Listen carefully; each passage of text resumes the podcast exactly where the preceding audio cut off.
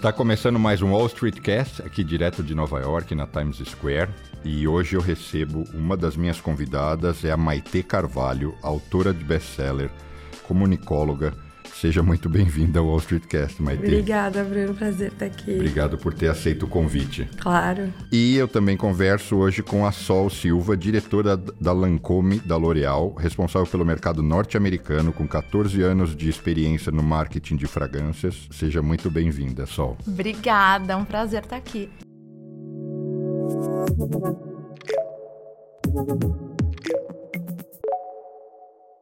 É, o papo hoje vai ser sobre persuasão, né? Na verdade, assim, a chamada, o que a gente idealizou é persuasão, influenciadores, marketing, soft skills.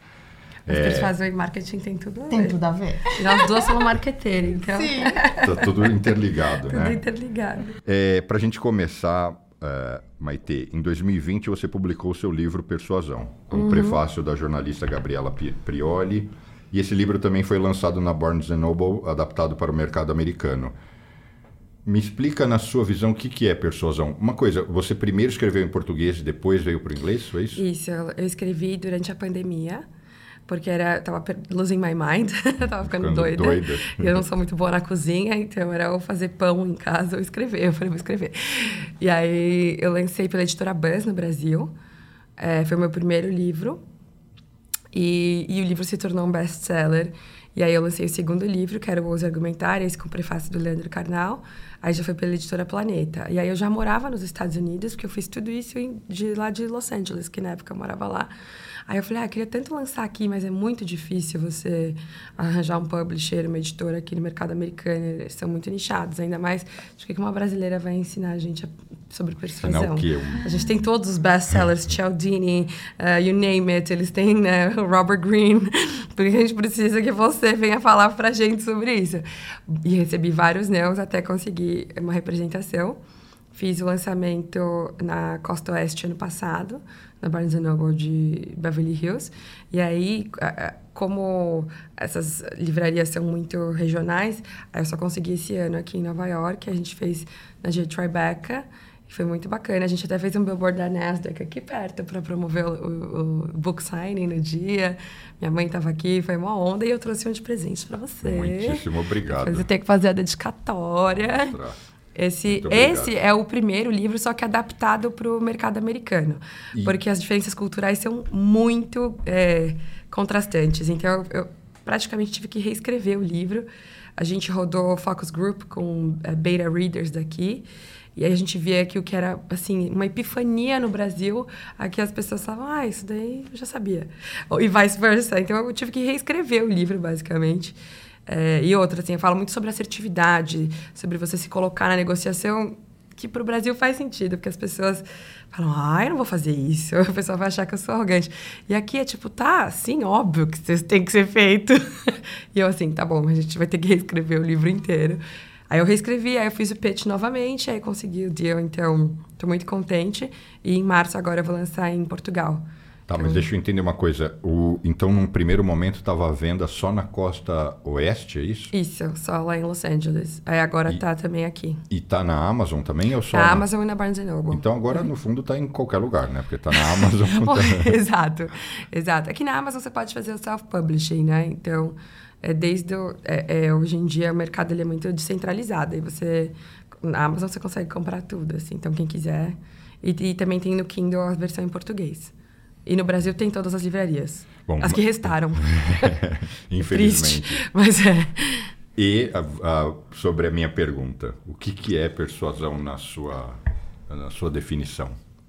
Eu gosto muito da definição clássica de persuasão e clássica no sentido histórico mesmo, porque ela é uma disciplina que surge no século V a.C., com Aristóteles, que é um filósofo clássico, né, que foi um grande mentor de Alexandre o Grande e que era conhecido por ser um líder extremamente persuasivo. E o Aristóteles é considerado o pai da retórica, que é a arte do bem falar com a finalidade do convencimento.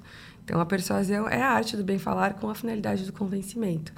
É diferente de um discurso laudatório, onde eu vou falar ah, estamos aqui hoje, Nova York é maravilhosa. Ah, você é incrível, vamos celebrar 50 anos de alguma coisa. Isso não tem necessariamente, necessariamente uma finalidade de convencimento. Mas quando eu quero convencer alguém de uma ideia ou de um ideal, aí eu estou sendo persuasivo. Então, e é curioso que muita gente às vezes atribui uma visão meio no Brasil, não aqui. Ah, é persuasivo, vai me vender um carro usado como se fosse a melhor coisa do mundo vende gelo para esquimó, essa pessoa não é confiável, alguma coisa nesse sentido. Mas na época era uma disciplina ensinada, né? Assim como as pessoas aprendiam matemática, filosofia, porque só fala bem quem pensa bem. Essa era uma das frases do Aristóteles. Então eles entendiam que ser um bom comunicador, ser persuasivo, ser assertivo, na realidade era um símbolo de inteligência, de boa articulação e cognição. Então, é o que eu acredito que é a persuasão, essa capacidade de veicular suas ideias ideais de uma forma é, coerente e ética. Só, você concorda o que você acha se eu disser que para que você tenha sucesso, você tem que ser persuasivo? Eu concordo. Eu acho que você precisa conseguir passar a, a, ideia e poder passar o que você é, por exemplo, se você está ainda numa entrevista de trabalho. Você precisa comunicar, mas eu acho que precisa ter do outro lado também. Precisa ser bom para os dois, né? Então, assim, a persuasão, eu, eu entendo o que você está falando, que é aquilo que eu não estou tentando convencer a outra pessoa para me contratar, por exemplo, numa, numa situação de uma entrevista. Mas eu estou tentando passar o meu melhor e, e mostrar o meu melhor para ver se é um encaixe ali. Porque aí vai ter o outro, porque a comunicação é assim, é uma via de duas mãos. Não é só de um lado, né? Você tem que comunicar dos dois e a pessoa tem que entender. Quem está do outro lado tem que entender o que você está falando e tem que conseguir absorver aquilo também, que é muito importante. Porque o que eu sinto hoje, assim, minha visão como empresário, investidor, se a pessoa não se comunica bem, não estou nem falando ainda do, da fase da persuasão. Se a pessoa não se comunica bem, não verbaliza bem, não expressa bem as suas ideias, é muito difícil ela ter sucesso em quase qualquer coisa. Male, male se ele for um cientista que fica trancado num laboratório, fica o dia inteiro lá, sei lá, fazendo alguma análise. Ainda assim, quando ele precisar mostrar o trabalho dele, ele vai ter que se comunicar relativamente bem e quando ele for pedir dinheiro e verba para seguir com os estudos dele, ele também vai ter que se comunicar bem e de alguma forma vai precisar persuadir. Mas eu talvez não esteja lembrando aqui de algum, sei lá, alguma coisa que devem ter algumas exceções que o cara fica lá trancado na jaula dele e não precisa ser um bom comunicador. Mas em geral, para você fazer qualquer coisa, tenho certeza que hoje você na L'Oréal, você tem que comunicar bem com o seu time, você tem as pessoas que você responde, você tem que convencer quem está abaixo das suas ideias e quem está acima de embarcar na sua. Você usa persuasão todo dia. Sim, e, e eu volto no ponto de que não é só com você, né? É com o outro também. Porque o seu exemplo do cientista que está lá no laboratório. Ele fala aquela língua dele, que ele se comunicando com outros cientistas, eles se entendem ali. Mas ele vai fazer um pitch ali para um, um, cara de negócios, ele vai ter que falar com uma outra linguagem. Sem então, dúvida. assim, é muito importante, eu acho que na comunicação, você saber com quem você está se comunicando. Quando eu me comunico com os líderes da L'Oréal, eu me comunico de uma forma. Quando eu comunico com os trainees, um estagiário que trabalha com a gente, eu me comunico de outra forma, porque acho que contexto é muito importante. Você pensar no que aquela pessoa sabe, que tipo de informação ela já tem e como que eu vou poder passar aquela mensagem para aquela pessoa de uma forma que ela vai entender. E no mercado de perfumes é uma coisa que é super interessante quando a gente vai falar com o consumidor, porque Perfume é uma coisa que é muito difícil de explicar. É intangível, né? É intangível. é. E a gente não tem um vocabulário. Os perfumes são criados pelos o... perfumistas. Tá, mas deixa eu entender. Hoje o que você faz lá é, é, é acordar e falar assim: como eu vou fazer a galera usar mais creme? Hoje é isso. Então, eu trabalho com. E antes era como o pessoal vai comprar mais o meu perfume. Então, agora na L'Oréal eu trabalho com os perfumes da Lancôme. Ah, tá. Então, assim, uma da. Eu não sei se vocês conhecem a marca La Vie Belle, por exemplo, que tá no mercado há mais de 10 anos. Se vocês conhecem, eles têm os outdoors pela cidade inteira. É, ela tá tipo top 10 no mundo inteiro há, há mais de 10 anos. É um perfume muito icônico, né? E eu trabalho com os perfumes da L'Oréal.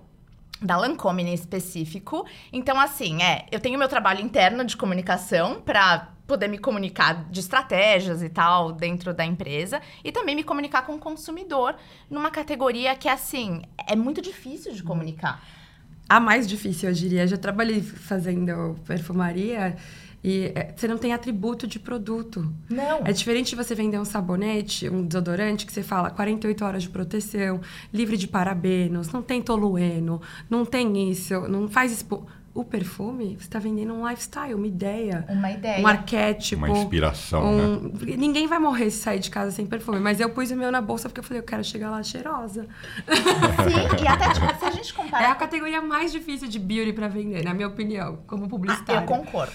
e, e, assim, mas e... é mais legal também. É muito legal. E, que é onírica, até... né? E maquiagem, por exemplo. É. Se a gente comparar com maquiagem, eu mostro o, o look, resultado. o resultado. Você vê visualmente lá como que você vai ficar. Você fala, bom, aqui combina com, com o que eu quero, com o meu estilo, eu vou lá, vou fazer, eu vou comprar essa maquiagem. Perfume é uma coisa assim tão. É, é, é muito. E a gente não tem o vocabulário para perfume. A gente sabe descrever aromas que são muito básicos, tipo frutas, algumas flores que são mais é. comuns. É o que a gente escuta na loja quando vai. Esse aqui é cítrico, esse aqui é cítrico, esse aqui então, é madeirado. Assim, você fala assim, cítrico, eu sei o que é cítrico, porque eu sei que é tipo limão, eu sei o cheiro do limão, eu sei. Hum. Então aí você associa laranja e tal. Eu sei o cheiro amadeirado porque eu sei como a madeira cheira.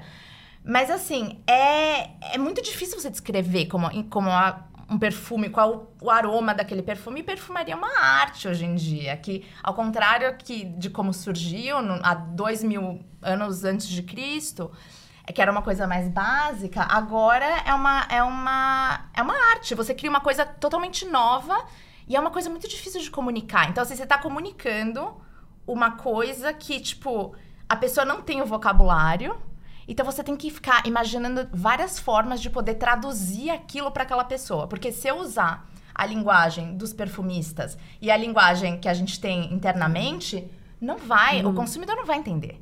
Então, assim, eu acho que na comunicação, é isso que eu, eu entendo pela comunicação. Agora eu vejo comunicação de uma forma totalmente diferente.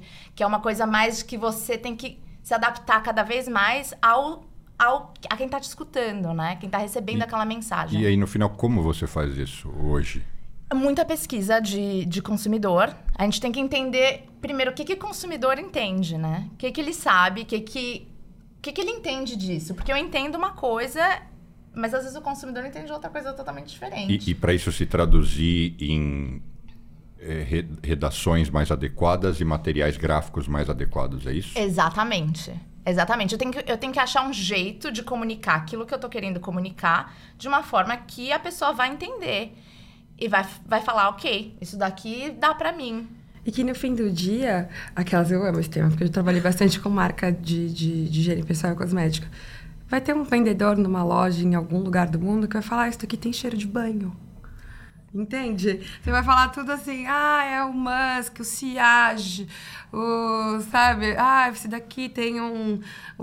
Aí, Notas você vai, de... na hora H, no ponto de venda, chega a mulher e fala assim: ah, eu não sei, eu quero uma coisa fresca pro dia a dia, não quero nada muito pesado. Ah, esse aqui tem cheiro de banho. Adorei. Ah, não sabe se é flor oriental, se é, foi a Givolda que fez. Não sabe, e não quer saber, porque no fim do dia ela quer se sentir, sei lá, fresca.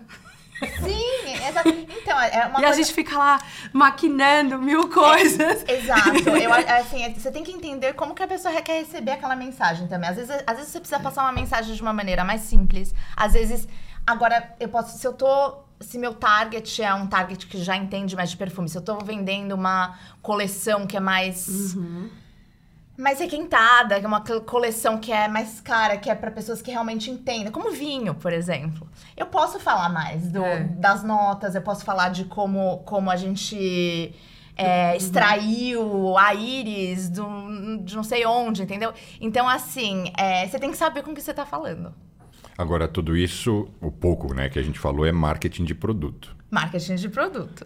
Persuasão para o produto, né? Persuasão para o produto. E eu acho que o mais. É, o que move mais o interesse das pessoas é assim: como eu posso ser persuasivo?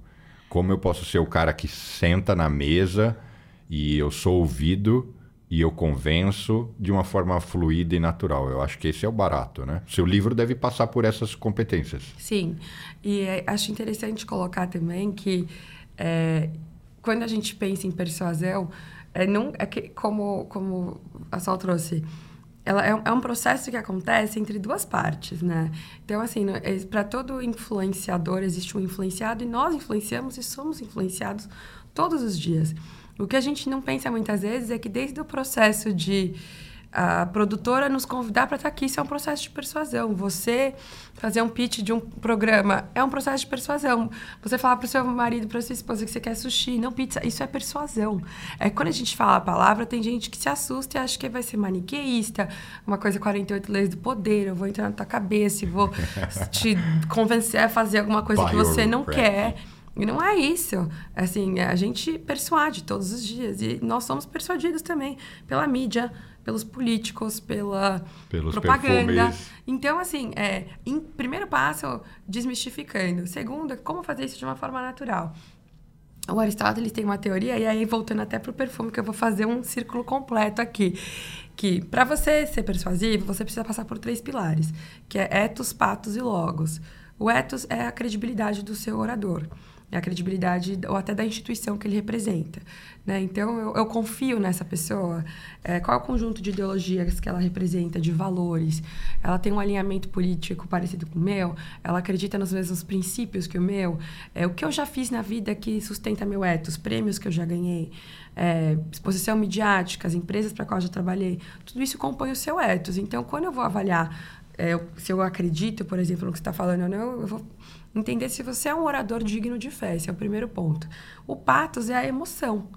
É, é aquilo que, segundo Aristóteles, são 14 paixões. E, e, não, e quando eu falo de paixão, não é um amor romântico. É, é, mais no sentido de pode ser ira, pode ser indignação, pode ser medo, pode ser fraternidade. São 14 paixões que você pode é, evocar em alguém, despertar em alguém. E o logos é a parte racional. São é, estudos de caso, pesquisas, números, é, as fontes, é, é, gráficos, é tudo aquilo que é a prova lógica, que é o que vai sustentar o que você está dizendo. No caso da perfumaria, qual que é o logos? É um discurso que é muito pautado em etos e em talvez se falar, ah, é uma inflorragem, é um processo muito específico de tecnologia, aí vai. Mas a dificuldade de persuadir o consumidor é porque não tem essa prova lógica. Porque por si só é um produto que você utiliza para um estado de espírito quase, é para uma coisa muito intangível se você olha a pirâmide de Maslow ali. Né? Tipo, tem que comer, tem que dormir, tem que investir na sua educação, uma moradia, uma casa. E ninguém vai morrer se sair de casa sem perfume, perfume. mas todo mundo vai morrer se sair de casa sem perfume, entendeu? Então, assim, é, é, e as pessoas salvam o dinheiro que elas não têm, salvam, aquelas que traduzem em inglês é, fica horroroso, ninguém horroroso. salva dinheiro. Economizam para comprar aquele perfume para fazer parte de uma certa lifestyle ou mundo que ela quer pertencer.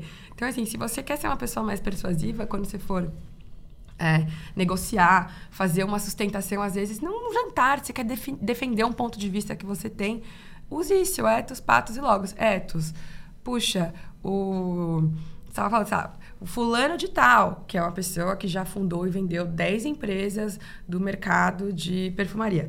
Ah, ele está começando uma nova empresa que você pode customizar o seu próprio perfume, criando sua experiência olfativa da sua infância. Patos, memória, família, criança, tudo aquilo que você viveu, que é o storytelling, logos. Ah, e vai custar um terço do preço, porque você pode ainda montar isso por um aplicativo na sua casa. Então, assim, sempre que eu vou fazer até legenda para copy do Instagram, eu penso, ai, é dos fases logos. Fui fazer outro dia uma legenda falando que eu faço journaling todo dia, que eu gosto de fazer, escrever.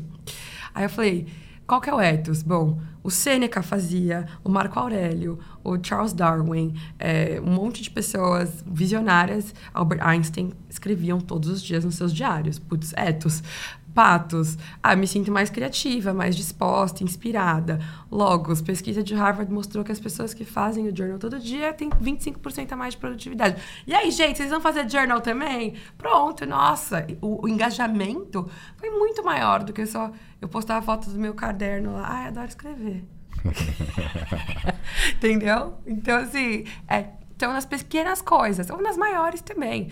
Você no corporativo, você sabe, sem transitar entre departamentos, você não vai. Você não vai chegar para o CFO com a mesma linguagem que você vai chegar para o pessoal de branding. Uhum. CFO vai ser logos na veia, é dado, é número, é, entendeu? ROI. o logos está na base de tudo. Porque assim, Sempre. Assim, é, é. pelo menos no mundo corporativo, Sim. no ambiente que eu trabalho. Mais ou menos, viu? Olha as startups que os fundos de VC investiram, um bando é de verdade, É verdade, Tudo falido, fizeram IPO que o valuation caiu pela metade. É. SoftBank, WeWork, Fairness. Sabe o que é isso? Eu posso ficar aqui até Persuasão amanhã. E marketing. Persuasão, é, é verdade. Porque você consegue consegue vender uma ideia furada um como se fosse a melhor coisa. Americanos, posso ficar aqui até amanhã falando um monte de. Às vezes eu acho que o mundo corporativo gosta de achar que ele é logos demais, mas deep down é puro etos e patos. Eu, eu, eu quero deixar a, a, a Sol emendar aí nesse, nesse fio aí que você puxou, mas depois eu quero falar isso. Como o mundo hoje ele é meio. É, é, as pessoas fingem, as informações são não tão consistentes, é, se vende um monte de ideias e crenças e histórias e a gente, eu posso pegar aqui uns exemplos porque eu sou um indignado, né, de como as coisas hoje são um pouco efêmeras, frágeis, né? Mas, mas emendando no, naquele nessa nessa nesse racional, sol de como que eu posso ser persuasivo que que a Maite estava explorando. Para mim é, ai, como eu faço pessoalmente, eu não sou uma especialista nisso, mas pessoalmente o que tem funcionado muito para mim é pesquisar muito o que eu tô falando. Eu preciso do meu logos, logos, né?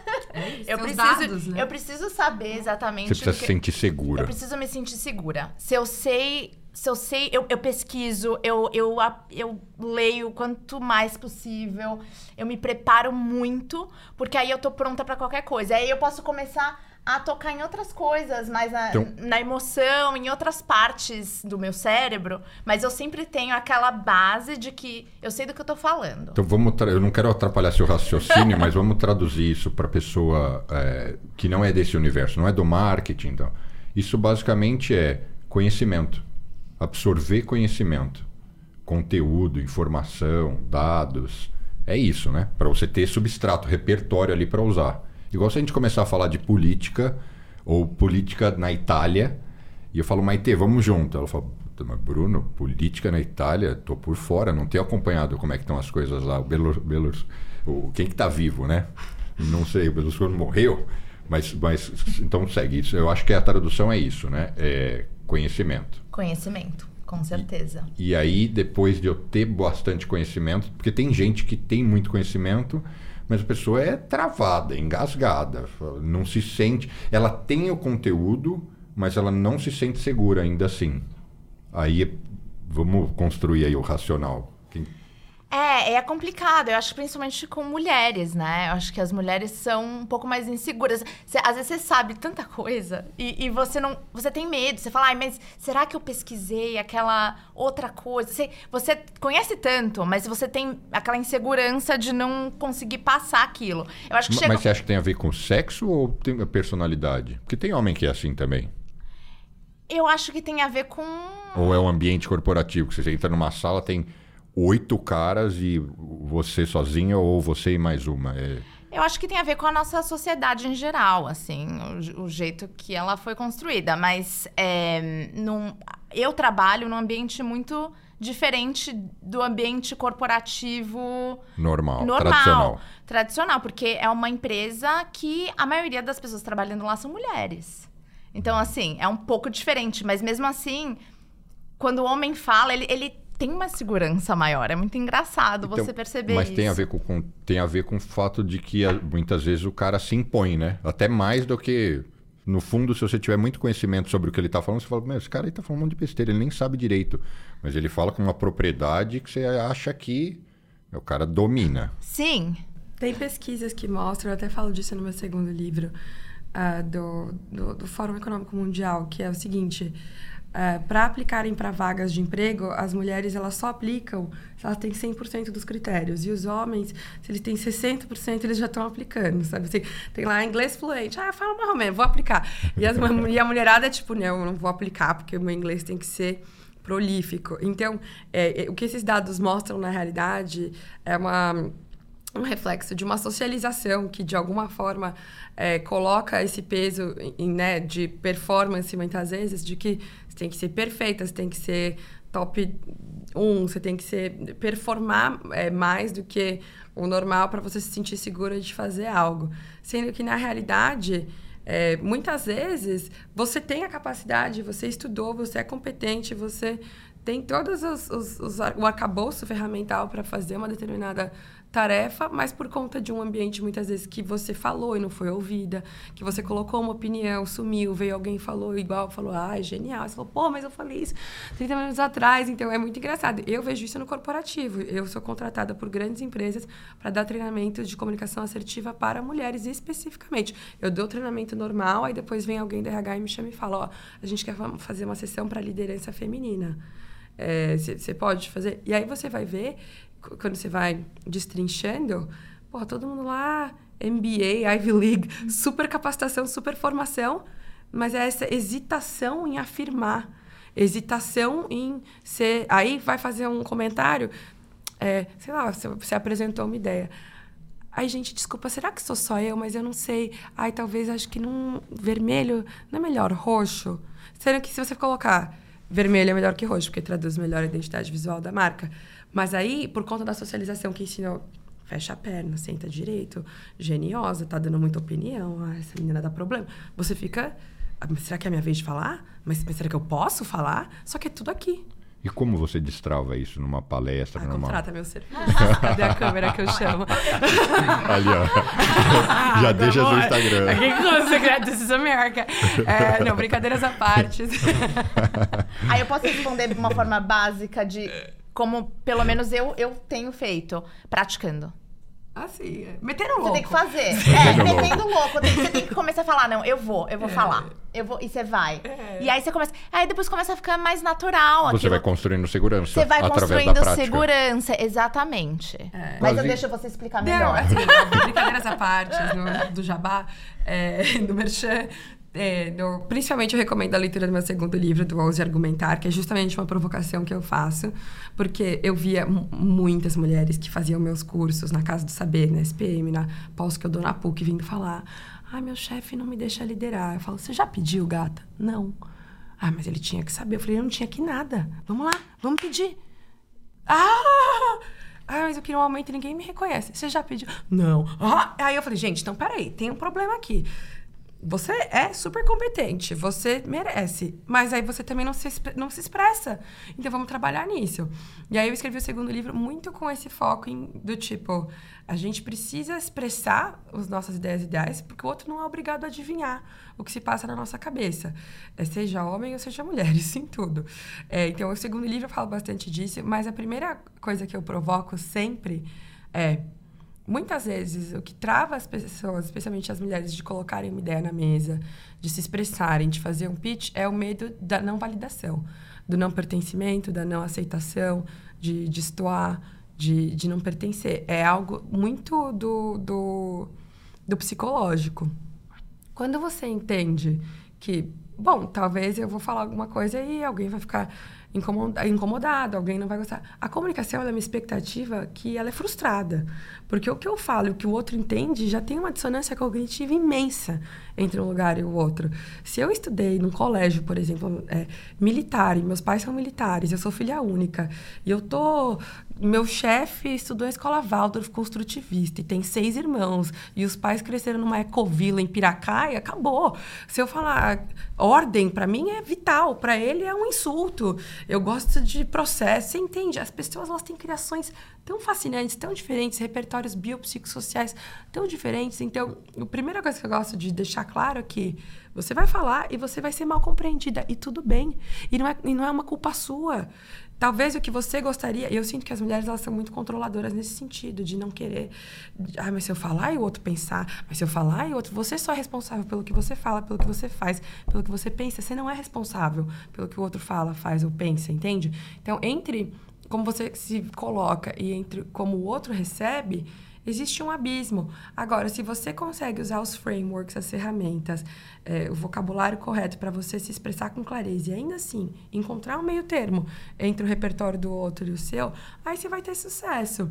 Mas eu acho que parte muito desse lugar de não ter medo de não pertencer, ter medo de não, não, não agradar. Então, mas isso de uma certa forma que você está falando, eu entendo que os três pilares iniciais que você trouxe é para que a gente, no final da história, consiga criar uma conexão.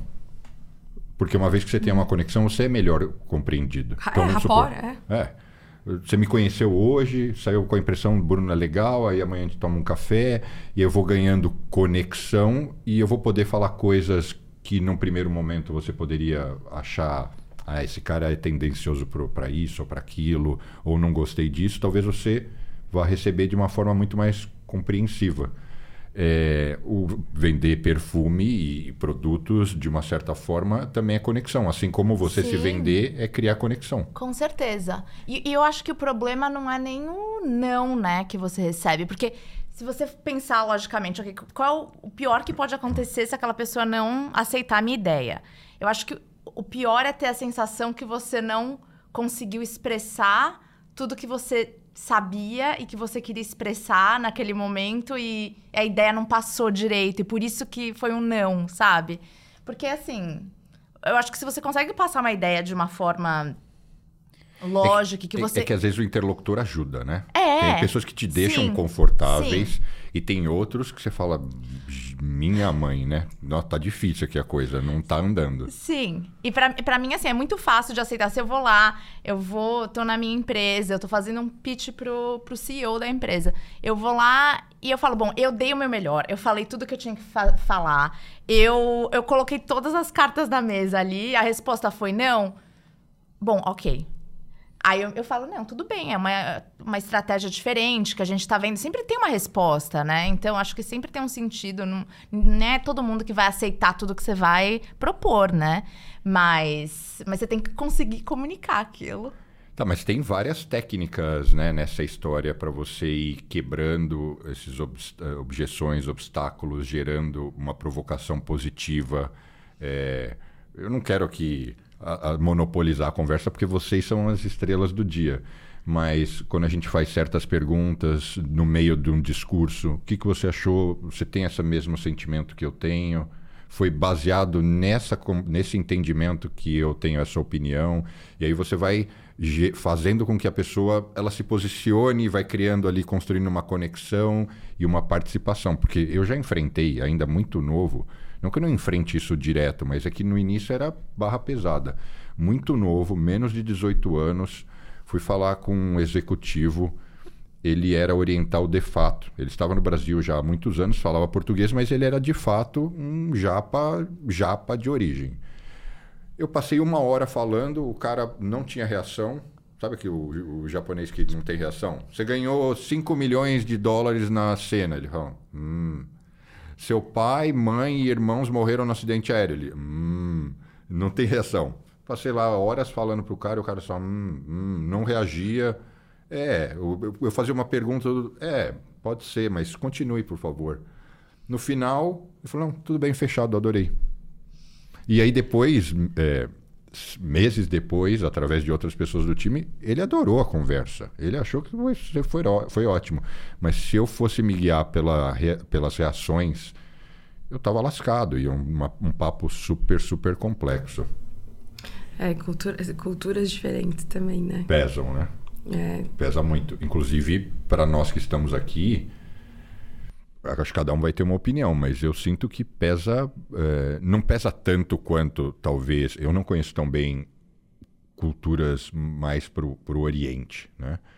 Mas ainda assim tem uma diferença grande entre Brasil e Estados Unidos. É enorme. De, parece que não, não porque a gente tem essa cultura enorme. americanizada, de os dois gostam de Coca-Cola, tal, é, pró-negócio, mas não é bem assim. É desde o jeito que as pessoas dão oi, a gente se beijou aqui. Se vocês fossem americanas, ah, não, eu, eu, nem usaria. É assim, né? Não, eu fiz os treinamentos lá, não pode. É, não Mas pode. O, o, povo na empresa, quando eu cheguei do Brasil, eu dava oi e abraço, eles pareciam o Neil da Matrix, assim. Escapando. Tem um livro super interessante desse assunto, eu não sei se vocês conhecem, chama The Culture Map. Uhum. Eu não sei se tem uma versão brasileira, eu não lembro o nome do autor, mas ele fala exatamente disso. Ele mostra as diferenças culturais e eles meio que colocam num, num mapeiam assim onde estão cada cultura. É muito interessante. E as características E delas. as características, principalmente com a comunicação. É super interessante. Se você trabalha ou se você convive com pessoas com outras nacionalidades, eu recomendo muito ler. É, é uma, é uma. Eu acho que vocês vivenciam isso mais na pele do que eu. É, só por, porque talvez o meu universo é um negócio um pouco grosseiro, mas que a gente ouve muito. E que, no fundo, eu escutava isso quando eu era criança e eu achava engraçado que eles falam money talks. Então, numa, num, nesse modelo investimento, a conversa ali é muito fria, é muito, é, são dados, é isso, você vai pôr isso de grana, você quer isso. É, e a gente um pouco que foge, né? Mas eu fico imaginando num trabalho normal do dia a dia, numa situação normal, é pedreira. Sim, com certeza. É, eu vejo assim. Exemplo, na sua agência você tem um time lá para interagir. Sim, e assim, é, do que eu mais vejo, mesmo até mercado financeiro, que é até mesmo no Brasil bem é, assertive, assim, né, bem direto ao ponto, ainda assim, o que eu sinto dessas diferenças culturais de comunicação é que o brasileiro ele tem uma forma de se comunicar extremamente não linear. E, é, e faz uso de muitas digressões, é, pensando de recursos linguísticos mesmo. Então, a pessoa ela começa a contar uma história, ela te conta outra, você pergunta uma coisa, ela te responde outra. Começa a me dar alergia, às vezes. Eu tô falando, mas não é possível. Eu perguntei, eu escrevi aqui, por que, que essa pessoa. Uma pergunta. Oi, para que horas ficou? Não precisa me responder com áudio. É só falar 19, 13, 14, 15. Aí não, grava um áudio. Aí gravava de 5 minutos para falar que o cachorro foi atropelado. E aí veio a tia de não sei aonde. E eu. Mas então vai ser que horas? Não, o mesmo horário. Então era só falar. e às vezes eu falo assim, gente. Aí eu começo, para não ficar louca, eu dou risada. Você já tá americanizada. Não, é porque fala assim, mas não faz sentido. A pergunta era sim ou não. Era tipo, o input output. Que horas? Para onde? Qual é a rua? Qual é o endereço? Não era uma pergunta aberta, dissertativa, entendeu? Não precisa me dar uma redação do Enem. Eu só quero saber se tá de pé, onde que é, em que sentido. Outra coisa, o brasileiro, quando vai mandar mensagem. Oi, tudo bem? Ai, gente, vamos pular a abertura. O que, que você quer? Oi, tudo bem? Já chega. Oi, tudo bem? Oi, Matheus, só quero saber se quinta-feira você vai poder. Ah, claro, tudo e você. Podemos sim. Beijo, tchau. Não, não isso Oi, eu fico... Bem? Eu tava pensando a quem é mesma é você? coisa. Eu nem sei quem você é. Eu não sei vocês. Às vezes o povo cata número em grupo de WhatsApp, a gente chega lá, oi, tudo bem? Ou então, nunca vi na vida um áudio de três minutos. Não vou ouvir. Eu não te conheço, eu vou te dar meu tempo. Mas quem é você? O engraçado disso é que depois ele pergunta, oi, tudo bem? E espera você responder, oi, tudo bem. Mas eu, eu, acho que a pergunta inicial não era saber se eu tava bem. Eu acho que você tinha alguma outra pergunta pra mas fazer. Mas já faz logo! Já faz logo! Mas aí no Brasil, o povo acha que isso é ser arrogante. É. Nossa, é. mas eu acho irritante quando me mandam um WhatsApp dizendo, oi, tudo bem? É, eu, oi, que... Pode ser oi, tudo bem? É. Queria ver com você Sim. se você tem um horário pra gente falar sobre. Isso. Ok, beleza. Ou então é, sei lá, um amigo seu que tá só, oi, tô pensando em você com carinho, Sim. espero que esteja tudo bem. Ah, que lindo, também te amo, tudo certo, não tem problema. O ponto é. Não tem muito fluxograma. Aí, e, e, isso eu vejo que é micro. Sei lá, tem um contador aqui lá. Aí eu, às vezes chega. Tipo assim, eu preciso que você me mande isso. Tá bom, vou mandar. Oi, está chegando perto do prazo de tal coisa. É muito importante tal coisa. Então, não sei o que lá. Se puder me, envi é, se puder me enviar os documentos, vai falar 50, mas esse não é mandatório. Eu falei, qual que é o que eu tenho que te mandar e até que dia? Às vezes eu vejo isso. E aqui, quando eu mudei para o corporate aqui, isso que eu sempre fui, mega assertiva, até porque meu, eu trabalhei com justos muitos anos, tinha 18 anos, fiz o aprendiz, tipo, não, nunca assim, eu sempre fui agilizada. Eu lembro que no começo eu pensava, eu falava, nossa, como eles são grossos. trabalhando aqui. Eu falei, meu Deus, por que tanta grosseria? Tipo, vai, você vai nos painéis aqui, painel de, ah, sei lá, Money 2020, South by Southwest, não sei o quê. É fireside chat. Ninguém fica lá sugarcoating, tipo, ah, você é maravilhosa, você é incrível. Fala, nem aquela vez quando você era diretor de marketing digital, você fez uma cagada, hein? Todo mundo viu e falou, pois é, foi uma cagada mesmo. Aí chega, aí eu vou pro Brasil, eu vou nos painéis, eu falo, nossa nossa senhora, podia ter ficado em casa. Se era depois vamos ficar só citando o Lattes, o currículo dos outros. Ou às vezes o que eu via muito aqui é tipo, I'm sorry, what's your question? Você tem uma pergunta? Porque às vezes no Brasil o povo fica, então, meu nome é fulano, eu tenho uma empresa. E no passado eu também, mas qual é a pergunta que você vai fazer, irmão? Às vezes, aí eu vejo essas diferenças culturais que, de novo, não tem certo nem errado, não tem melhor ou pior. Eu só acho que quando você fica, especialmente em Nova York, Califórnia não é tanto assim. Nesse ritmo, você fica meio tipo. Começa a te dar uma agonia, assim, você fala, pra, pra onde isso tá indo, gente? Qual que é o ponto? Mas que eu gosto também do brasileiro é essa capacidade que a gente tem de ser mais casual.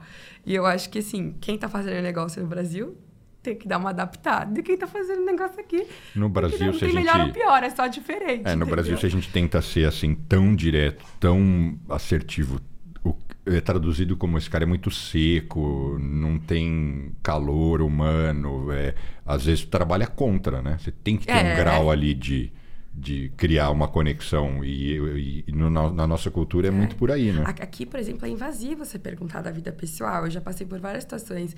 Ah, aniversário do cara que trabalha comigo.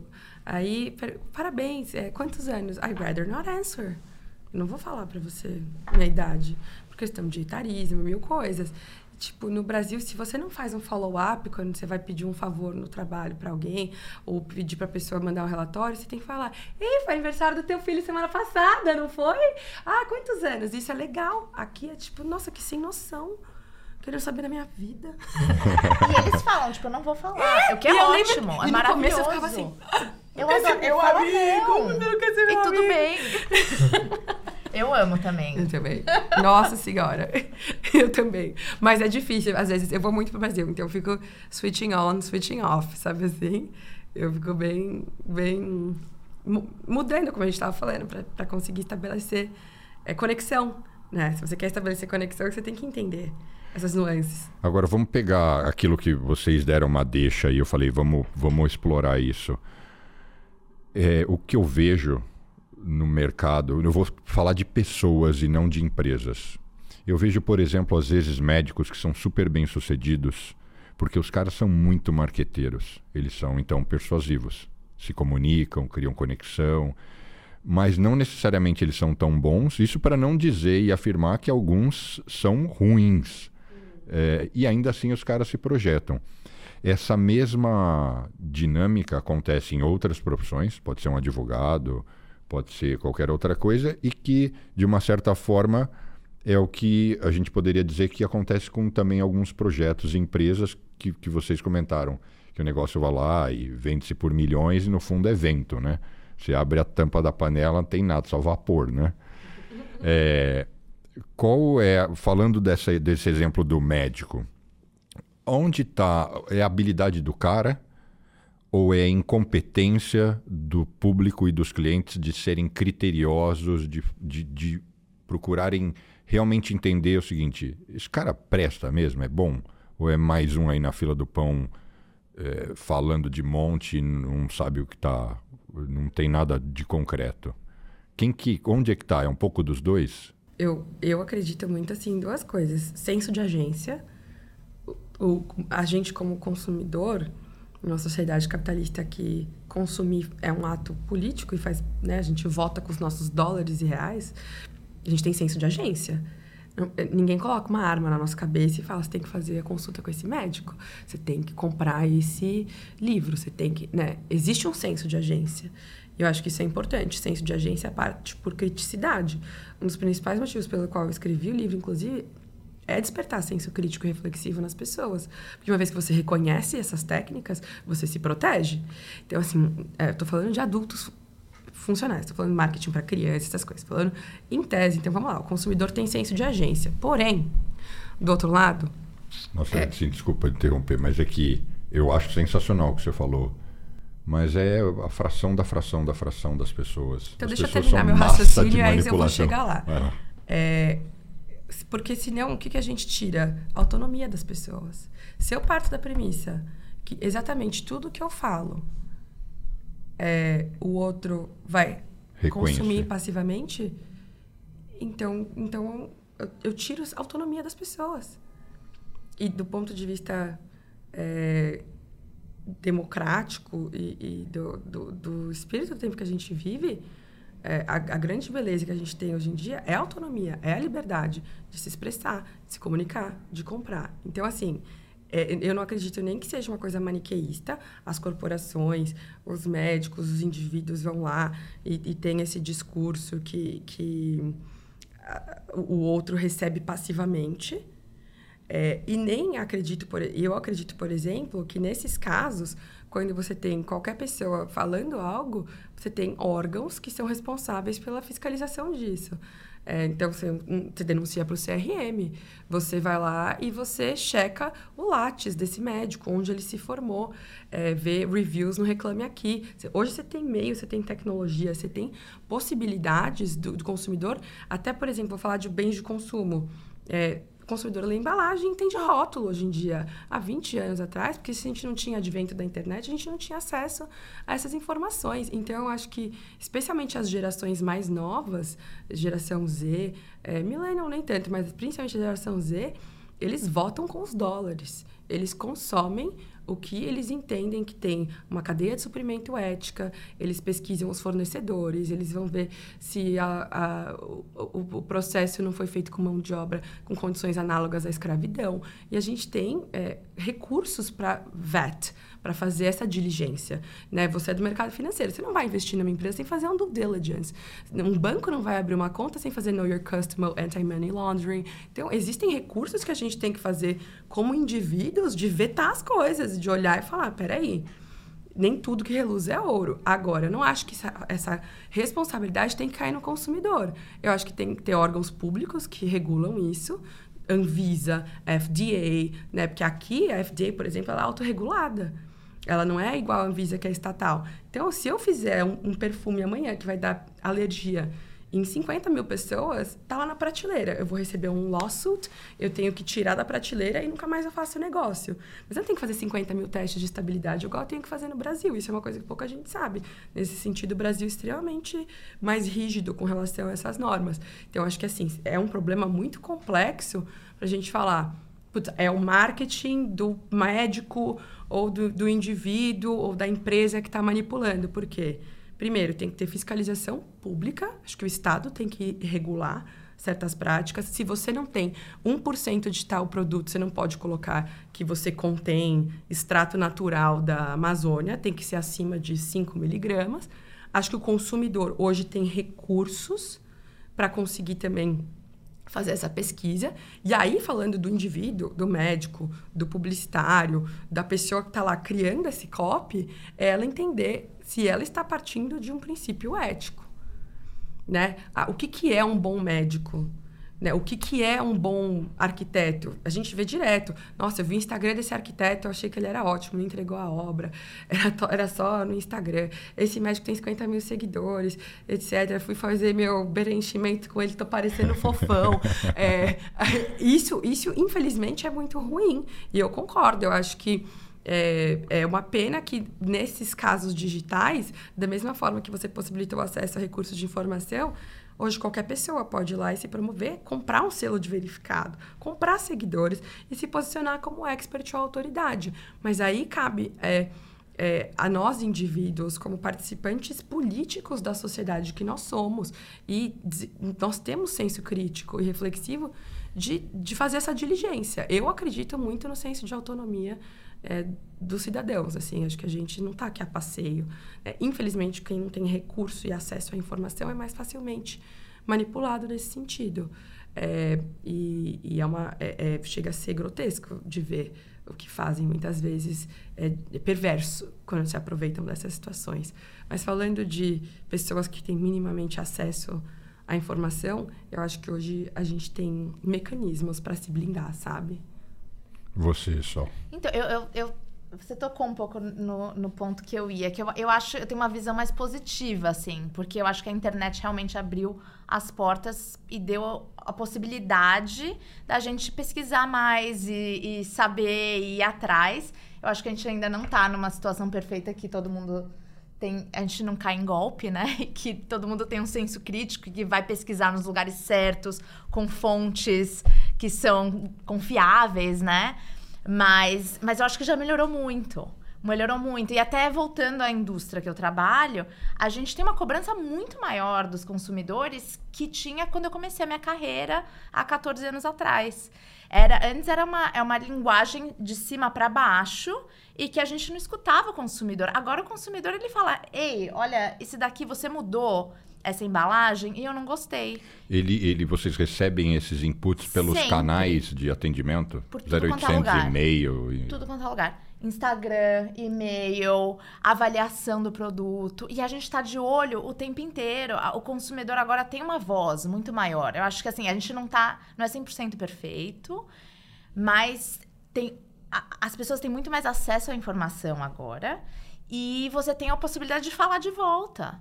E com, o exemplo do médico, acontece alguma coisa lá, ele vai ser desmascarado uma hora ou outra, não vai durar muito. Vai fazer porque... Não, sem dúvida. Exato, exato. O que é maravilhoso, que antes, às vezes, sei lá, anos atrás, 20 anos atrás, esse médico poderia passar, ó. Tem, tem é. tantos casos, né, de pessoas que deram golpe por tanto tempo. E que foi, tipo, Mudava de cidade.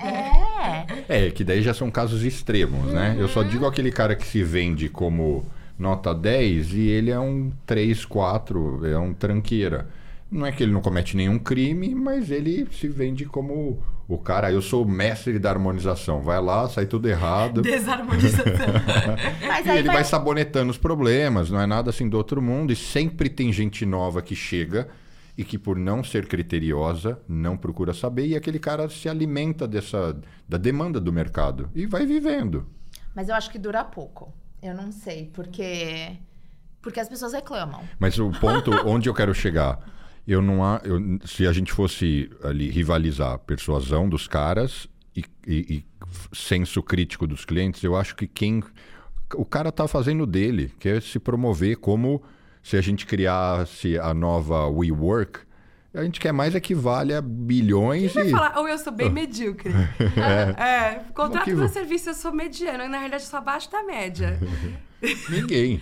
então a gente quer mais que o WeWork valha bilhões e bola pra frente. Depois se falir, depois que a gente embolsou uma bilha cada um, tá, deixa, deixa estourar, paciência quem pôs o dinheiro aí que foi tonto e. É, aí no caso é um crime, na minha é. visão. Vamos lá. Tem várias linhas. Mas então tem muitos criminosos tem por aí. Tem várias linhas. É, é. White collar crimes is still a crime. But like, no caso do WeWork, é, Elizabeth Holmes, é, alguns founders que ainda não foram pegos, mas a gente sabe que foi borderline criminal. É, eu, aí, por exemplo, né, tipo, você community adjusted Earning Before Income. Eles criaram é, Sam Friedman, FTX, por ah, exemplo. Ah, não, ali é crime. Ok, é. aí é crime. Uh, uh, mas o que eu quero dizer é que quando a gente vende. Mas se eu crio um indicador financeiro criativo. Não, não, isso é crime. Community Adjusted é. EBITDA foi o que o Adam Newman fez. É, não, é, não, eu não conheço isso. em é, particular. Não, eu não, é horrível. Então o exemplo fez. não foi bom, mas o. o, o mas ele ainda é dizer... é bilionário. O que eu quero dizer são negócios com, que às vezes eles ganham múltiplos e as pessoas vão investindo e às vezes eles dão errado, legitimamente. Mas tudo bem, é capital de risco. O é. venture capital é. parte dessa premissa. Pode ser que dê certo, pode ser que seja um write-off. Meu ponto é a partir do momento que, por exemplo, você está inflando números, Não, você está é manipulando o é mercado, que você está mentindo para FDA. Eu, é, né, tem linhas que são finas, mas essa é só a minha opinião, assim, no sentido de que. É, Óbvio, óbvio, óbvio que se você quiser ser mega ortodoxo e Caxias, até contabilidade criativa pode ser crime.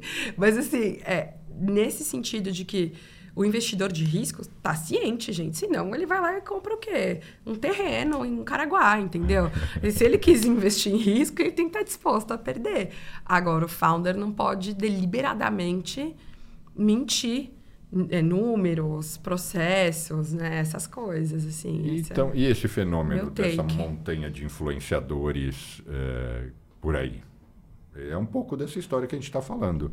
As pessoas Sim. se vendem, os são eloquentes, falam tem, bem. Usa até Jesus. É, Os é. coach meio messiânico. Não, tem vários aí que eu não vou mencionar o nome, que praticamente o cara vira um pastor. É. Milhões de seguidores. Eu falo, nossa, mas agora não é mais business, é quase é. que. Não, mas é, é como uma... ficar rico seguindo os, segui... os, ensinamentos de Jesus. É, é, tipo um tudão ali. Então, e, e muita gente embarca nessa. Por quê? Não tem critério.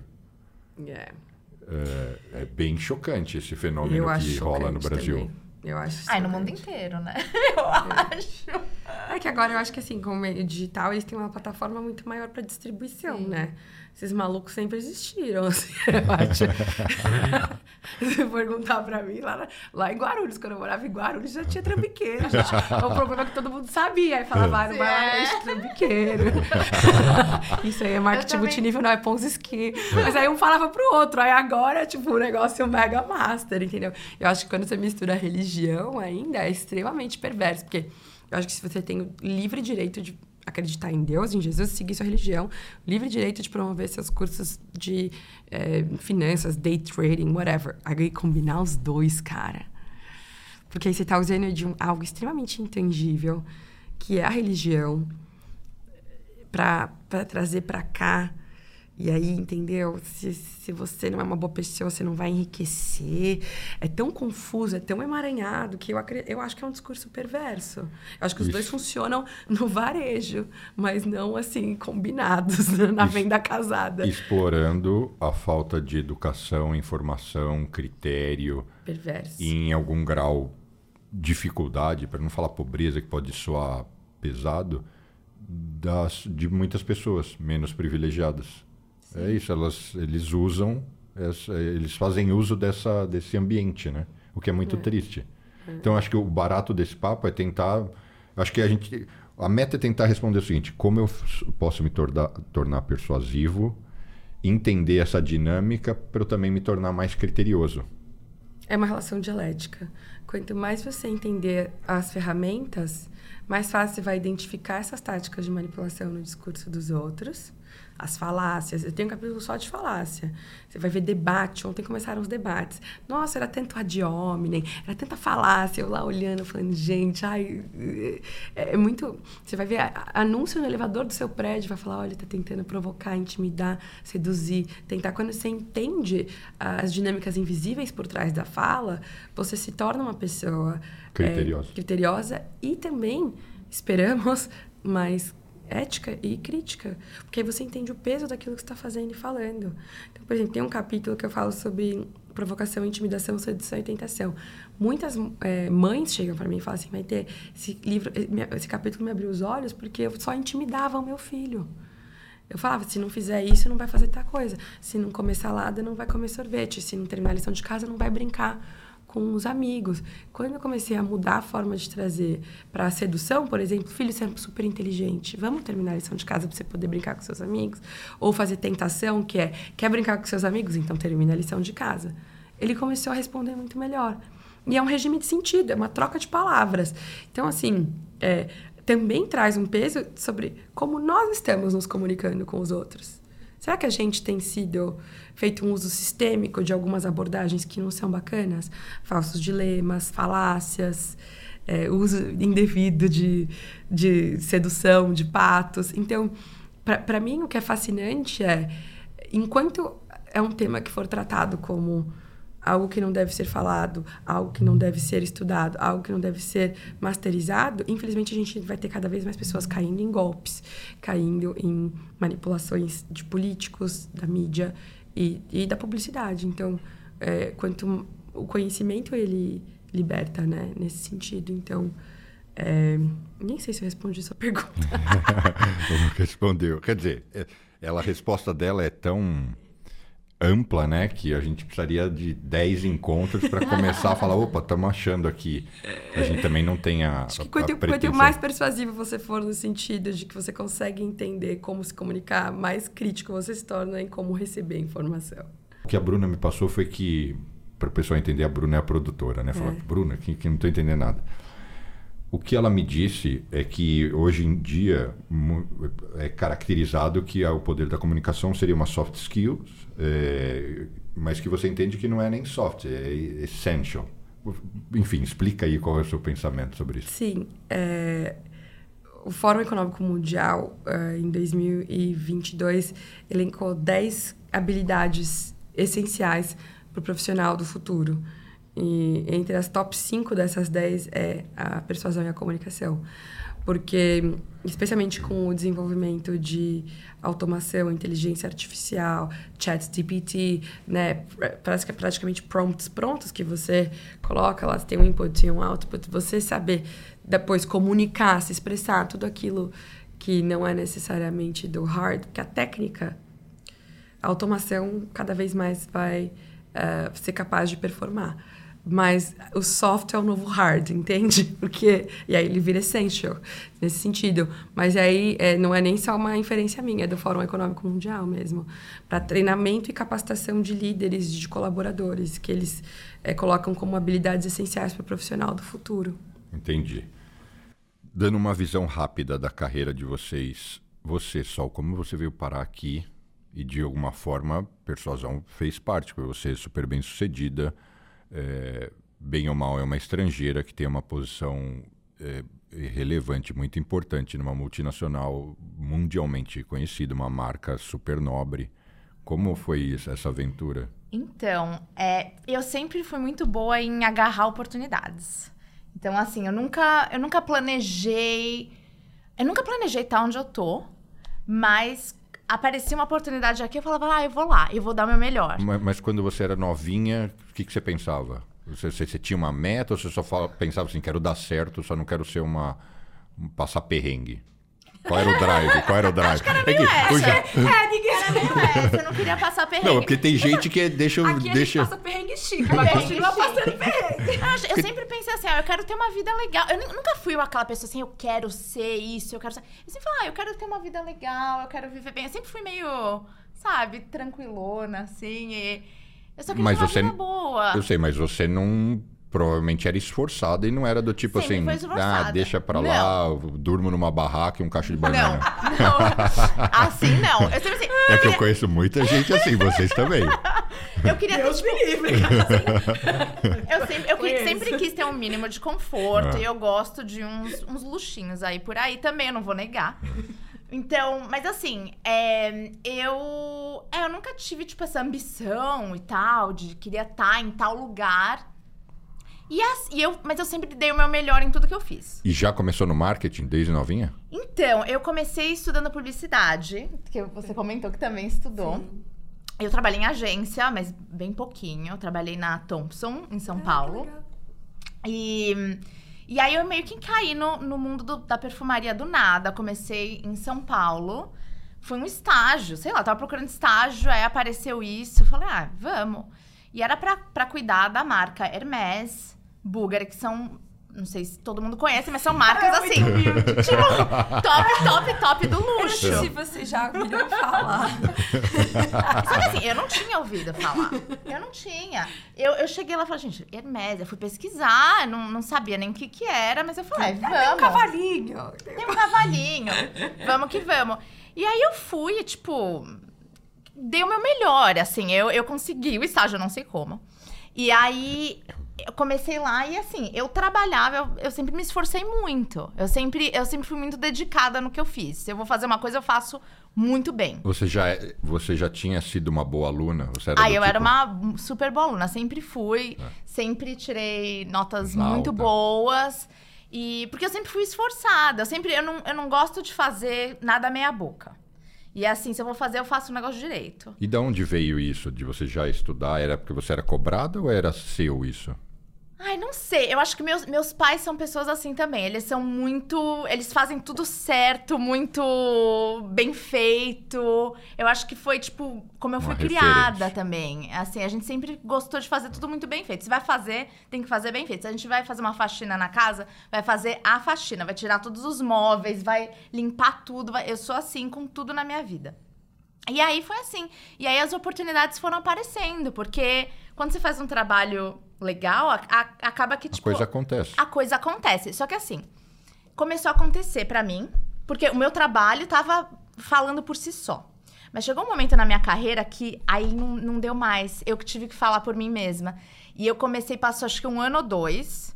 E eu não fui promovida. Que foi, tipo, primeira vez na minha carreira que aconteceu isso. Porque desde que eu comecei minha carreira, todo ano era promovida. E aí ele chegava assim: ai, olha, você vai ganhar tal bônus. Você vai, a gente vai te dar um aumento. Eu nunca precisei pedir nada. E aí, para mim, eu falei, ótimo, que bom. Aí, assim, é fácil, né? É legal. Você só faz um trabalho legal e legal. Mas só que assim, você vai começando a crescer mais na sua carreira, você precisa mais daquela persuasão. Você precisa se vender um pouco mais. Você precisa ir lá e pedir, falar: olha, eu tô aqui há dois anos, eu fiz isso, isso, isso, eu entreguei isso, isso, isso, eu tô pronta para ir pro próximo, pro próximo nível e tal. Então, e aí foi assim, foi indo assim, e aí agora eu tô onde eu tô, não sei onde eu vou parar depois, vamos ver. Tô indo e aí passo foi, a passo. foi num determinado momento você foi transferida do, de, do, do Brasil para cá? eu não fui transferida. Empresas? Eu fui, eu vim para cá porque eu comecei a namorar uma pessoa que morava aqui. Eu vim por amor. E, mas eu já estava trabalhando lá e a diretora da, da empresa que eu trabalhava no Brasil, ela mandou uma recomendação para uma empresa daqui. E o que foi engraçado é que eu. Eles não tinham vaga na, no momento. Eu estava trabalhando como assistente de marketing naquela época. E aí. Então eu já tinha passado da fase de estagiária, né? Então. Cheguei aqui, eles falaram: a gente tá sem vaga, mas a gente tem estágio. Você topa? Então, tipo, eu teria que começar de novo, do zero. Mas eu falei: quer saber, não tem nada, eu vou topar. E aí eu comecei, eu comecei a estagiária, a estagiária mais velha que eles tinham lá, né? e eu comecei do zero, de novo. E aí. E foi, foi indo. Mas assim, às vezes eu acho que você tem que dar um, um passo para trás para dar outros para frente. Você tem que ter essa humildade na sua vida também. E você acha que é mais fácil crescer aqui do que no Brasil?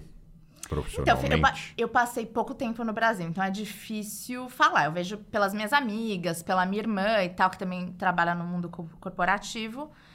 Aqui, para mim tem sido fácil, eu acho, porque é, é, é, uma coisa bem lógica, assim. Então, é, você mostra o seu trabalho, você mostra as suas entregas e, tipo, não tem muito que negar ali, né?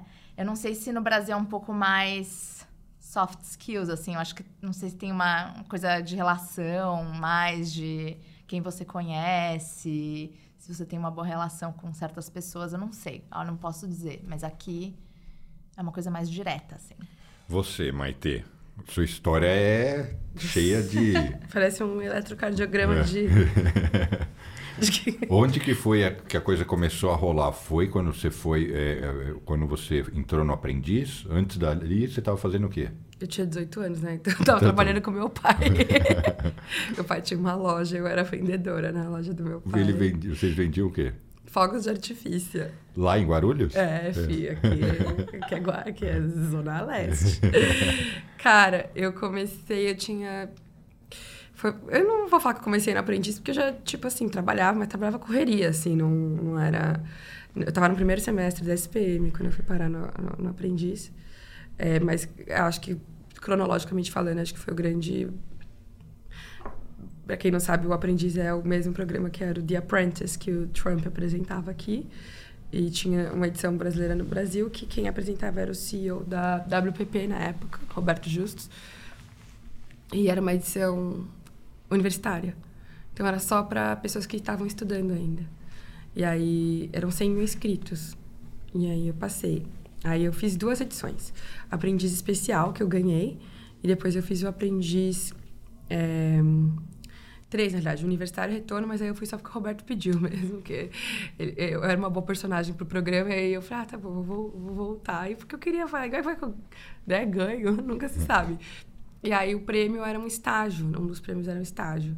Então eu comecei a trabalhar como estagiária numa agência de publicidade que era do grupo, também com 18 anos. Aí eu fui, fui crescendo, né, fazendo eh, analista, supervisora, coordenadora. Quando eu estava com 24 anos eu era gerente na Grey, que é, é uma agência grande, agência da Procter, de várias marcas. E aí eu, eu pedi demissão e comecei a empreender. Aí eu montei meu aplicativo que era um Beauty Class Pass, um subscription-based platform para... No Brasil. Serviços de beleza, então você... Mas e por que você pediu demissão? Por que você não quis seguir naquela Porque carreira? eu tava de saco cheio. É porque eu falei, ah, eu tô, tenho 24 anos, eu já, sou, eu já sou gerente, eu já ganho bem. É, eu já eu não curtia mais agência de publicidade, não no Brasil. E aí eu falei, eu quero empreender, quero montar um business. É, aí, antes de fazer o aplicativo, eu cheguei a ter uma marca de hair care. E a Givaudan foi minha casa de fragrâncias, inclusive.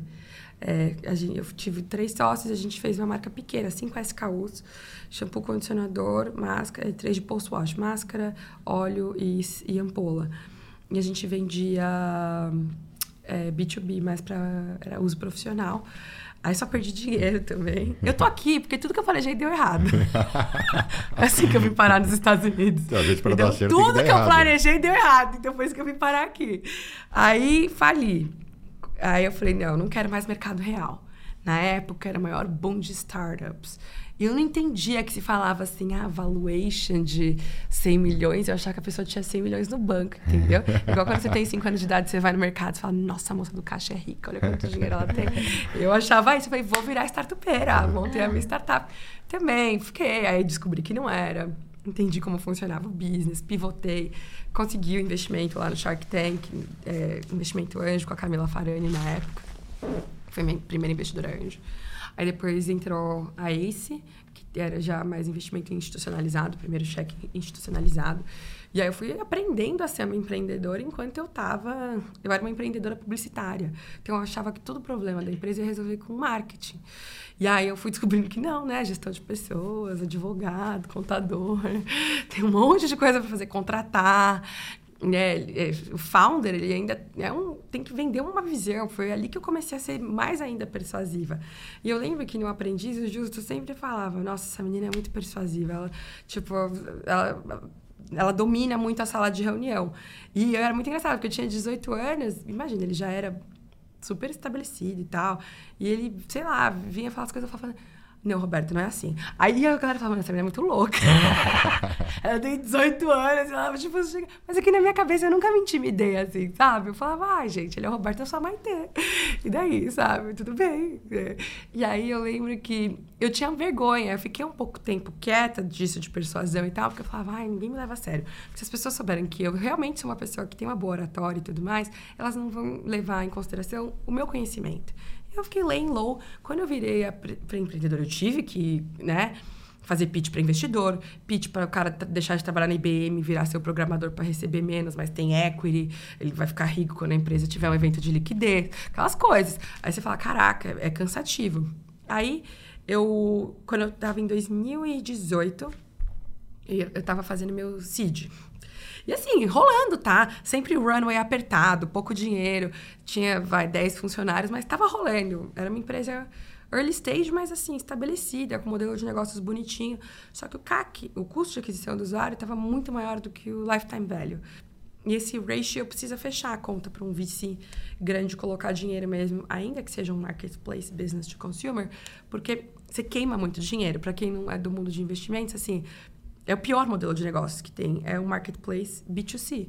É os Uber da vida, os Airbnbs, porque é ovo galinha. Você tem que colocar dinheiro para trazer demanda e dinheiro para trazer fornecedor. Salão de beleza e consumidor. Então, assim, pior, eu acho que só não é pior do que ter um restaurante, assim, do ponto de vista de modelo de negócio, que vai sempre pedindo mais dinheiro.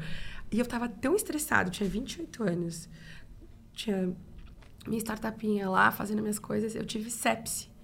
É, e aí eu fiquei hospitalizada por duas semanas. Aí quando eu saí, eu falei, ai gente, se eu morrer não tem empresa, né? aí eu passei meu equity pro, pro minha co-founder e saí da operação. Me coloquei à disposição para continuar num cargo mais é, consultivo. E comecei a trabalhar com corporate venture para um dos investidores institucionais que tinha investido na minha empresa. Porque eles falaram, a gente gosta de você, tudo bem.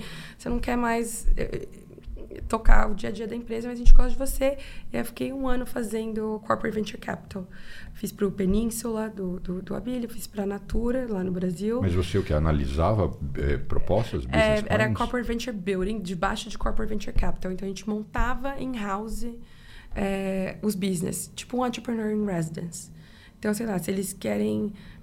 Um, tinha uma farmacêutica que queria lançar um aplicativo para médicos. A gente o perfil do corporativo ele é muito. faz 50 planilhas, faz mil, né? mas não vai lá fazer, entendeu? Então eles traziam a gente para tipo, tirar do zero, bater na porta do médico, é, é, trabalhar com o pessoal da empresa para conseguir tirar do papel para virar um business, é, venture building, basicamente, só que corporate. E aí, nisso, eu, eu, eu tava meio assim, ainda me curando muito e pensando, ah, o que, que eu vou fazer na minha vida agora? Porque quando você é CEO e founder de uma empresa, a sua persona profissional ela é muito intimamente ligada a quem você se torna. Então, quando eu fechei a minha empresa, foi como se eu tivesse morrido. É. Porque é, quem sou eu agora? Todo lugar que eu ia só falava da minha empresa, tudo era minha empresa. E, e, e assim, eu era, eu fui é, GQ Female Founder of the Year de startup, eu tava indo bem. Então, para mim, foi uma coisa muito assim, tipo, quem, quem sou eu? eu agora? Aí fiquei fazendo corporate venture meio que por um tempo, porque eu gostava muito do pessoal da Ace também, no que eu fui fazer um, aí eu peguei um freela Detalhe, quando eu fechei, saí da empresa, eu não saí bonitinha, fui fazer um sabático, tava fodida de era brokepreneur total, porque eu tinha que pagar melhor os funcionários do que eu, porque eu queria que o equity da empresa crescesse. Então, tava vivendo comendo miojo, assim, é, dinheiro, empréstimo no banco. E aí eu falei, cara, eu vou pegar uns freelas, sem falar inglês muito bem. Minha mãe é, é, professora de inglês e meu pai, antes de ter as lojas, ele também dava aula de inglês. E eu falei, vou pegar uns freelas é, pra agência. Olha eu lá, né? Cuspi, caiu bem na minha testa. Falei, não quero mais agência, vai. E começou a aparecer. Aí você não quer pegar um freela de estratégia? A gente precisa fazer uma apresentação assim, assado. Falei, ótimo, vou ganhar em dólar, vou gastar em real. E assim eu me recupero. Aí peguei um freela pro Hyperloop. Nada a ver. Essa é outra empresa que temos que manter um olho ali vigilante, que eu não sei muito bem o que rola ali. Fiz um freela para eles e nisso eu acabei reencontrando com uma amiga que o marido trabalhava numa agência. Aí eu falei: "Ah, vou mandar meu currículo. Já que agora eu não tenho minha própria empresa, e é para voltar para trabalhar para alguém, vou ganhar em dólar". Foi o que eu pensei. Aí mandei, não tinha visto, não tinha nada tinha nada. E achei que, assim, a pessoa sabe, falei, ah, vou mandar, mas nem sei se ela vai mandar. E, né, bem na época, essa empresa que eu freelava me ofereceu de me contratar. E aí, só que era tipo, metade da grana que a outra ia me pagar. Eu não tinha nem noção. Eu, tipo, quando eu morava no Brasil, a gente converte, eu achava tudo incrível, né? Só que quando eu moro aqui, eu entendi que não é bem assim. Aí ah, tá. E aí eu conheci a gerente de RH que mandou, fez uma entrevista, sabe? Fiquei rodando seis meses, conversando com mil pessoas. Muito, eles têm um pouco sem entender. E eles queriam montar uma aceleradora dentro da agência de publicidade, o Grupo Omnicom, um dos maiores grupos de comunicação. É, a TBWA, é uma empresa em Los Angeles, tem aqui. Eles são uma agência que, que eles criaram Think Different para Apple. Eles são uma agência muito legacy. Eles fazem muita coisa. É, Apple, Disney, McDonald's, todas as grandes são dessa agência. Eles falam, a gente quer montar uma aceleradora para startups. Então, o seu background de agência e founder e corporate é perfeito. Fizeram um sponsor do meu visto, o One. Vim para cá, o visto saiu em seis meses. Eu já falando para minha mãe, falei, mãe, acho que é tráfico humano. Não sei se é, se é verdade isso. tipo, eu não tenho visto, eu moro no Brasil, eu vou trabalhar em agência. Desculpa, se eu não é que eu sou uma programadora de indiana que eles têm que trazer, que ninguém aqui sabe fazer, porque a premissa do visto A1 é essa. Você é um talento excepcional que ninguém aqui nos Estados Unidos consegue fazer o que você pode fazer. Aí aprovaram o visto, que foi mais chocante ainda, na minha opinião. Aí eu vim, fiquei três anos lá. E foi uma experiência, assim, muito. Acho que quando você vem. Eu já vim como diretora, eu não fiz, eu não fiz carreira aqui nos Estados Unidos. Eu sofri muito porque vem uma diretora brasileira mandar na gente que mora aqui, estudou nas faculdades chiquérrimas daqui, e do nada essa menina cai aqui. É, é, eu, eu, não, eu, eu, senti muitos desafios. Eu não entendia nem o que o povo falava na reunião. Eu gravava e depois transcrevia, porque era muito rápido. E eu chorava no banheiro. Eu falava, o que, que eu tô fazendo aqui? Rápido, cheio de expressões e gírias. Não entendia porra nenhuma. É. Entendia as coisas que o povo já falava no Brasil. Briefing, brainstorm. Mas, tipo, e-mail. Só que aqueles não falam e-mail, eles falam e-mail. Aí eu ficava assim, o que, que é e-mail? isso? LinkedIn. Eu, ah, LinkedIn. Aí foi download de sistema. E aí, na pandemia, que eu falei... E, início no Brasil, eu já dava aula na SPM, esqueci de falar isso. Então, eu já dava aula. Aí, na pandemia... Eu me mudei meio que começou a pandemia, teve isso? Eu me mudei em 2019, final de 2019. Seis meses depois, depois pandemia. Eu, ai... E eu já, assim, meio que, tipo, pensando... Bom, eu tenho que ficar um ano porque é o contrato da empresa. Se você não fica um ano, você tem que devolver a passagem de executiva que eles compraram, o advogado que eles gastaram com você, você tem uma multa para pagar. Eu falei, não, um ano eu fico, depois eu vejo o que eu faço. Acabei ficando três, acabei amando, acabei crescendo com todos os desafios. Na pandemia, falei, meu, vou escrever um livro que eu quero dar para os meus alunos, porque eu voltei a dar aula na pandemia. Porque como foi tudo remoto, a SPM falou, volta, volta a dar aula. Daí eu falei, vou escrever um livro para os alunos. Aí o livro virou, vendeu mais de 70 mil cópias no Brasil. Aí veio o convite para escrever o segundo, aí o negócio cresceu muito, aí virou um, outra fonte de receita com as palestras, com os cursos online que eu faço. E, e aí, hoje, aí eu recebi uma proposta para vir para Nova York para ser Chief Growth Officer de uma agência aqui. E aí eu vim, né? Aí eu tô aqui. Ou seja, só tô aqui porque tudo que eu planejei deu errado. Não, mas que a minha empresa fechou. porque os reality show deram semi-certo. Entendeu? Mas eu acho que eu tenho. Eu tô onde eu tinha que estar. E, o, e, e, na hora que você recebeu o convite para vir para Nova York, você ficou na dúvida? O que te Não. seduziu foi a grana ou era também um pouco novos ares, eu a cidade? Eu estava meio cansada de Los Angeles na época, porque eu senti que era um lugar que foi, foi muito especial para eu me curar. Porque eu vim do Brasil para cá muito é, Sentimento de fracasso? 100%. Vim pra cá me esconder. Porque eu tinha vergonha de ir no lead. Porque o lead era só pra quem era empresária, não era mais empresária. Aí eu ia lá falar o quê? Eu falei, vou me esconder em Los Angeles. E é muito louco, porque esse ano eu dei palestra no lead, lá em Miami, tá ligado? Tipo, depois, por isso que eu falo, às vezes a gente tem umas ideias muito erradas. Porque eu pensava assim, ai, mas eu amo comunicar, eu amo... Eu dava aula de empreendedorismo, dessas coisas. E, tipo, quando eu, quando eu olhei para aquilo que todo mundo sempre falou que era algo ruim que eu tinha. Tipo, ah, ela é boa de lábia, só essa menina é uma charlatã, ela só fala. E eu falei assim, peraí, eu falo bem. E eu vou. Aí fiz o um mestrado em comunicação e semiótica. Sou fellow researcher em Berkeley no tema. Então, tipo, eu falei, ah, é, então eu vou entender como é que é isso daqui. E, pô, eu tenho experiência para isso. Foi na pandemia, com esse ensimesmamento, que eu falei assim, eu não preciso ser uma founder ou uma CEO para ser uma pessoa de sucesso. Eu posso requalificar, eu posso ressignificar o que, que o sucesso representa para mim. Hoje, o sucesso para mim vai muito além dessas insígnias, sabe? Então, e veio através da escrita. E vem novos planos por aí? É, óbvio. Mas meu agente não deixa comentar, brincadeira. Nem tenho. Não, eu tenho de palestra só. É, ano que vem, em Portugal, que a gente ele, é, recebeu uma proposta para lançar o livro lá. Então, a gente está na fase de ver a capa nova, traduzir. Vai ser minha primeira vez no mercado europeu. E a gente vai lançar em outros países também. E lançar o segundo livro aqui. E algum plano nesse universo digital, dessas coisas de mentoria, curso, Ah, eu tenho, influência? sim. Inclusive, vai dar um workshop sábado. Eu tenho a minha mentoria, que é a Mentoria 360. E, e, e é incrível. Porque, online ou presencial? Online, pelo Zoom. É, a maioria do perfil de quem faz são executivas de empresas aqui e no Brasil. E é um lugar onde a gente troca muito é, dicas práticas mesmo. É, mas quem compra são mulherados. Os caras não investem um centavo em curso de desenvolvimento pessoal. Eu tô nesse mercado desde 2017. Ah, mas você bota lá 5 mil reais, a mulher compra, vai lá, pá, aparece, faz. E tô fazendo também o curso da fulana. E comprei o livro do Beltrano. Os caras, meu, não faz. Arrancar dinheiro de homem é muito mais difícil. Hoje estão um gastando bom... com outras coisas. Eu sou um bom candidato, eu compro tudo que é curso. mas é outlier, viu? É, tirando, não, mas brincadeiras à parte. Eu acho que, tipo, a maioria do meu perfil é, é, é mesmo, são mulheres que consomem, que, enfim que, que, que leem e tudo mais.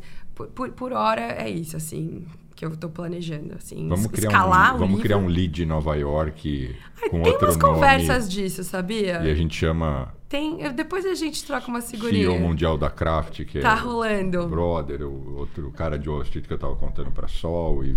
Tá, tá rolando umas conversas, assim, depois eu te... Você me abre, a gente toma fora um café. do ar. Não, mas falando sério, assim, esses são os planos... E é muito louco que falando com você aqui, eu falo pra caraca, tá? Mas desculpa aí, foi mal. Você pode me cortar, que é normal. eu acho que eu trabalho, por exemplo, meu livro, meu personal branding, minhas redes sociais, como eu tratava a minha empresa, de certa forma. Então, tipo, por exemplo, agora eu quero escalar o livro, eu quero internacionalizar, porque eu já achei o go-to-market dele. Entendeu? E aí eu fui testando para os mercados. Agora eu vou numa fase de growth. Então, tipo, ter sido founder, ter empreendido, por mais que a empresa tenha fechado. É o, é o que viabiliza hoje. É o que te dá. É o skill set que é. eu tenho, de tudo que eu li, de tudo que eu aprendi, de, de, de é, é, anatomia de negócios, de modelos de negócios, de tudo. Então, tipo, é, é, essa visão, por mais que eu hoje e eu me considero até uma empreendedora, porque pô, tem os cursos online, por exemplo. O Banco do Brasil é um dos meus principais clientes no Brasil. Eles compraram é, 6 mil logins do meu curso para treinar o pessoal da gerência de investimentos. Empreendedora total. É! Total. E aí eu tive que abrir CNPJ. Aí já eu... tô quase falando, vamos olhar esses números aí. Tudo, tudo, que eu faço, depois eu falo, nunca mais. Saí de agência no Brasil, credo, nunca mais. Fechei a empresa, credo, nunca mais. Aí eu rodo e caio sempre o quê?